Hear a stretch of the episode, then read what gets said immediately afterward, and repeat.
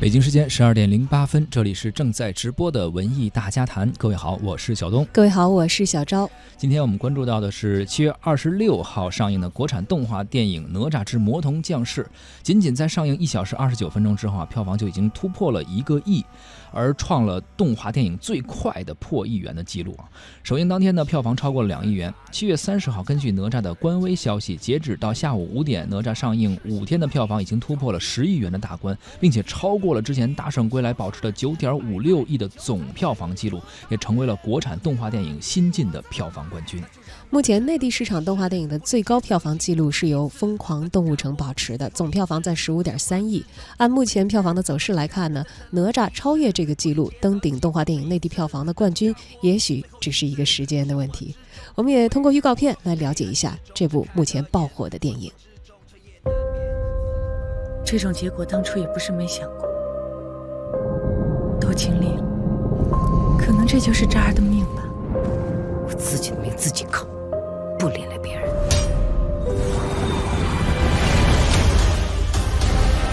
哪吒就是魔丸，这是魔丸转世的妖孽，我用乾坤圈在压制住他的魔性。我施了天劫咒，引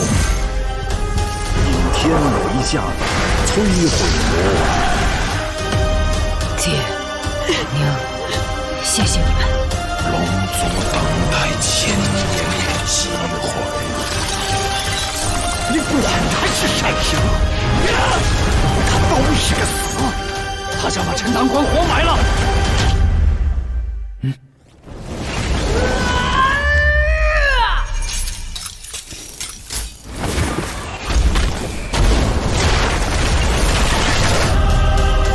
看来我的时间到了，别挣扎了。这是命中注定！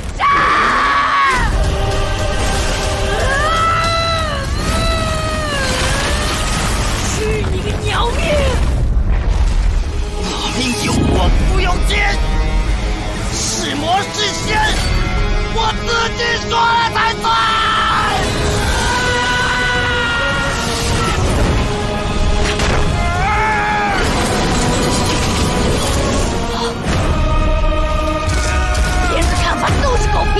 是谁？只有你自己说了才算。这是爹教我的道理。找死！如果你问我，人能否改变自己的命运？不认命，就是哪吒的命。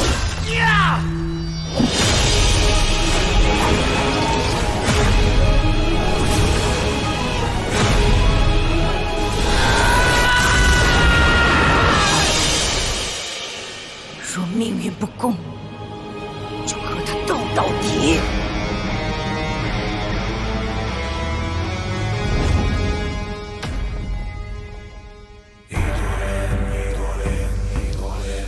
过一段预告片呢，可能很多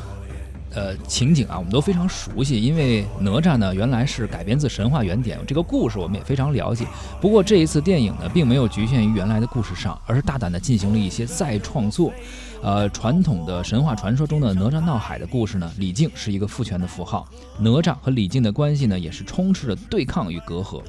哪吒之魔童降世对原著的改编也是趋于温情，把李靖改成了一个现代化的父亲。他对哪吒不再是仅仅的排斥霸道的，而是主动去寻求一些温和的、平等的沟通。即便哪吒把陈塘关惹得鸡飞狗跳，他也不惜舍弃自己的情面啊，帮助哪吒去得到世人的认可。偏见与认同，个体与家庭，对改变命运的渴望，对身份歧视的痛恨，哪吒一幕幕的戏打在观众的情感软肋上。尽管一些金句啊可能过犹不及了，影响了整体的柔软度，但是瑕不掩瑜。四川籍的导演饺子和他的创作队伍里的成员，回顾了创作历时五年以来背后的艰辛和汗水。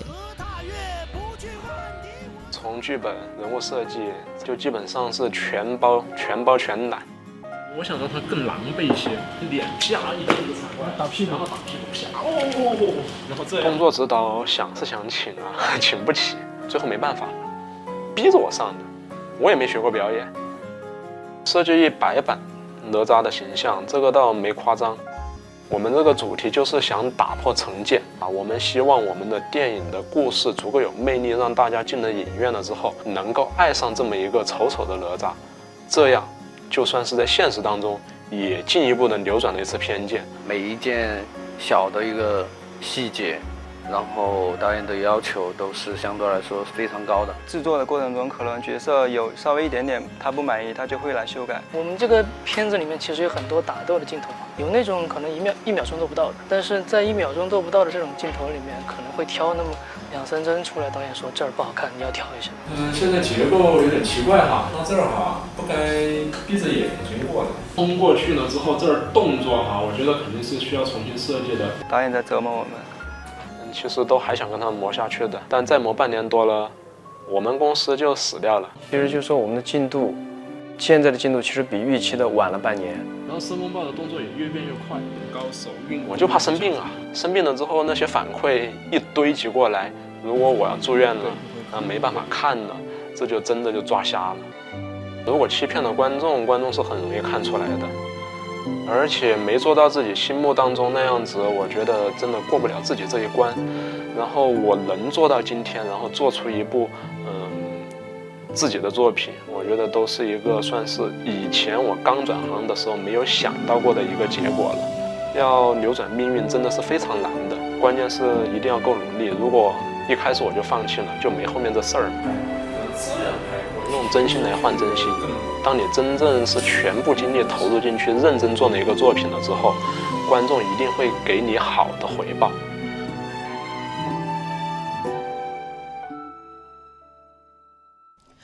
本次的动画电影版的哪吒啊，其中对于敖丙这个角色也有一些改写，同时还得到了很多观众的认可。固有的神话叙事当中啊，龙宫三太子敖丙因哪吒闹海一事去。陈塘关问罪，被哪吒打死了，并且抽筋，魂归封神台。这个角色呀，当时是比较脸谱化的，很难得到观众的同情。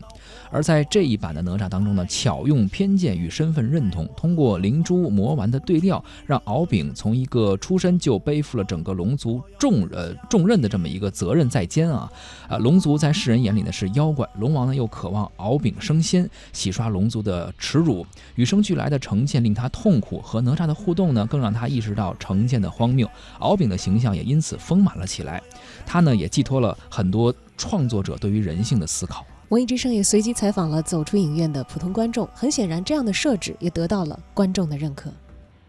我觉得这是一个全年龄段的一个，我觉得是比较成熟的一个动画作品，绝对不是偏低幼向的。当然，我觉得小朋友看他们也会看得非常的开心，基本上就是一开场就一直在笑。然后到后面又会挺燃的，然后也会有一些泪点，而且这个泪点，我觉得对于中国人来讲是完全分分钟钟就可以 get 到他想和你引起共鸣的地方。关于哪吒的故事，我觉得在很多中国人的这个概念里面，其实会觉得哪吒相对我们其他的一些神话故事。他有一个特别，就是在过去哈，是对父权一个特别大的一个一个反抗。这个其实也是我们的神话人物当中的一个亮点。就是在这个过程里面，我是带着这样的一个人物设定，然后去看这次的这个呃哪吒之魔童降世。我发现就是整个的八零后的团队他们非常棒，就是他超越了我们所说的那种叫俄狄浦斯情节，孩子为了在。为了成长，他必须要有一个就超越父母的这样的一个过程，对吧？但他其实他并没有把它完全对立起来。嗯，我觉得他是走向了一个走向这个问题之后，他给出了一个新的一个答案，就是我们怎么样去超越这种，呃，所谓的俄狄浦斯情节。然后在这个电影里面，我看到的是，他其实提出了一个，就是父亲会告诉他说：“你是你是神还是魔？别人说了不算，就是你是谁。”只有你自己说了才算。可能以前我们有一些孩子会觉得说，我在现实生活当中遇到了一些问题，我就会觉得是不是我的原生家庭给我造成的这样的问题，然后就会造成就是两代人之间的这样的一种冲突。但是在这个电影我们看到的就是，哪怕即使你的原生家庭是这样的，但是事实上，你想成为一个什么样的人，最终决定权是在你自己。这个我觉得其实就给了一个很好的一个解决的方案。它它里边的设定就是哪吒代表的是这个魔的一面，但是与此同时，它其实有一个相对应的一个善的一面，就是一个灵珠，一个是魔丸。然后其实这里面有两个相对应的人物，我就不多说哈。这两个看起来我们认为是一个就是非黑即白、彼此对立的一个概念，但是在这个电影里面，我觉得主创也是非常好的把这两个概念就是合为了一体。善就一定是善吗？或者说恶就没有一点说可以引发他善的地方吗？我觉得这个中间的这种转换还有思考，其实是会带给人很大的这样的一个震动。少年强则中国强七个字，这个是我看完电影之后一个就是特别特别明显的就第一反应。我是觉得按照这样的一个思路走下去的话，我觉得未来我们中国的这种嗯。动画片产业也好，或者说以这个中国的一些优秀的神话的素材作为嗯艺术创作的人物也好，会走到一个非常高的高度。可能以后我们就不用再去追着，呃，什么漫威宇宙啊，或者是其他的，或者至少我觉得我们也可以在这样的影史上面去占有一席之地。但我觉得，如果说从这个观众的观感哈。嗯，里边其实还是有一些，我觉得有一些细节其实还是可以再完善的。我个人其实是觉得它里面用到了一个元素，就是有一点点类似于我们的《千千里江山图》这样的一个中国的这样的一个画卷。但是当我走进之后，我个人会觉得它的色彩的运用还是稍微的，就是浓烈了一点。嗯，其实还是可以参照一些我们中国真正的这样的一个山水画的画风，嗯，可能看起来会更加有这种中国的这种韵味。同时呢，专业的观众看了这部暑期爆款之后啊，也给出了评价。我们首先来听资深文娱记者胡克飞。很早之前呢，就听人说这个哪吒这片呢可能会炸，没有看过之前呢，我并不相信啊，毕竟呢这几年被吹成这种国漫良心的动画呢。有一万多部，这片儿呢说到底呢，啊，很多这样的所谓的国漫良心呢，都是一样的套路，高山流水的中国画画风啊，套上一个神话故事的故事外衣，外加那种插科打诨的网络流行语，你第一眼看上去貌似很惊艳，很快就是乏味和无趣。这次这个哪吒呢，颠覆了这个套路，他做到了一个电影最基础也是最重要的一个事儿，就是讲好一个故事。在技术层面，哪吒呢没有太多的突破。电影开场的各种这种天上地下的这种场景呢，和白蛇呀，和小门神啊，啊，包括大圣归来呀，没有什么质的飞跃，啊，但是呢，整体的分寸感很好，没有这种无故的卖萌啊，没有漂亮到油腻啊，更没有在这种中国风的基础上硬生生的嫁接这种西方魔幻风啊，或者日漫。而且整场这种视觉效果中，感觉到最有意思的就是师徒四人那场虚拟混战，这种过山车的视角啊，就和之前我看到的这个蜘蛛侠啊，就小蜘蛛侠的那个 VR 大战中有很很多相似的地方。我在我看来呢，这个哪吒这部片子呢，最大的优势就在于故事啊和人物啊，这个人物塑造的非常出色啊，把人设改了啊，哪吒呢出生呢就是一个背负原罪和判定了死期的。顽劣恶童啊，在有限的时间内呢，去寻找内在自我和身份认同的故事。这个形象的突破呢，和人物性格是揉在一块儿的。每当观众忍不住开始同情、理解哪吒的叛逆的时候呢，剧情又在旁敲侧击地提醒大家，不要同情他，他马上就要变成真的魔鬼了。而对应的呢，反派却是一个正义的形象，他优雅、善良、好看，啊，像是天生注定的拯救者。所以故事的最后呢，看似正邪双方像八卦盘一样的互换。被返还，重新归置，之前渲染的所有的情感呢，都被点燃了啊！所有关于这种理解的共情呢，就达到了一种高潮啊，非常非常高明啊！我觉得这种处理，所以呢，我今年呢，现在听说这个片子呢，已经票房突破了十亿啊，达到这种口碑和票房的双丰收啊！这个片子呢，告诉我们说，我们老老说中国动画不行啊，从来都不是技术和想象力的不行啊，我认为主要是讲故事的能力不行。打动观众，归根结底呢，是要塑造一个生动的、诚恳的、逻辑通畅的、有真实情绪的人物，而不是那些抄网络句子、堆金句、灌鸡汤和声嘶力竭的表演啊！如果大家没有去看过这部片子的的观众啊，啊或者听众啊，我觉得可以去看一看，尤其是我们这一代八零后的这个年轻人，可能会从这个片子中找到一些自己以及自己生活中的样子。中国电影资料馆策展人沙丹。从这个电影点映开始啊，就大家口碑真的是非常非常棒啊，有非常多的一些自来水啊。做这个影片，我觉得是继这个《大圣归来》之后又一个哈，真是引爆了咱们国内的这个电影院线的一个非常重要的一些作品啊，能够获得十亿的票房，甚至现在有一有些这个机构已经预测这个影片最终能够破三十亿啊。我个人也是对他表示特别这个乐观乐观的这种看法。那这个影片。我觉得拍的某种角度来说，其实真的剧本写的其实挺好的，每一个人物形象其实也非常的鲜活，而且做了非常多的一些这个调剂哈，比方说这里面有这个太乙真人哈，就是一个特别有趣的一个啊，还是操这个四川口音的这样一一位啊，就是他这种人物啊，跟其他的一些比较悲剧性的一些人物形象，比如说敖丙这个形象，他可能就能形成一个非常好的一个所谓的这样一种平衡啊。我觉得是看这个电影的时候，你会觉得。有时候觉得特别好笑，有些地方又特别的动人。当然到最后，主角还是给这个哪吒嘛。这个哪吒最后是，啊，这个我命由我不不由天啊，这样的话是说出来的时候，真的非常非常的热血啊，非常非常的激动。在配合电影当中非常这个光芒万丈的，尤其这个红光四射的这样一种视觉，呃，视听的这样一种推动啊，整个看的时候，扛起那个冰山啊，然后说出这个我命由我不由天的时候，真的是非常非常的燃哈。当时我记得我们在看电影的时候，整个全场大家都鼓掌，个人还觉得也是非常非常心跳加快啊，然后手心都是汗啊，这真是我个人的一种看这个电影当中的最真实的一种感性啊。所以说，我觉得这个影片能够获得非常多年轻观众的喜爱，甚至现在引发了一个所谓的破圈这样的一个效应，我觉得完全是。在情理之中的啊，这个电影当中啊，哪吒的成功，首先我觉得还是一个对这个整个啊世界性的公共产品当中的这种游戏游戏 IP 的开发的一个很好的一个借鉴的一个结果啊。这个电影当中可以看到大量的对于美国 IP 啊，包括对日本 IP 的很多的一些这个仔细的分析和学习啊。这个电影当中，比方说哪些人物当中能够形成调剂的这样一种作用啊，让他一喜一悲啊。哪些电影能特别特别的，比方说体现出所谓的这种政治正确啊？尤其这个连电影当中，作为反面角色的这个申公豹，他自己说的这个话，有时候你会觉得说，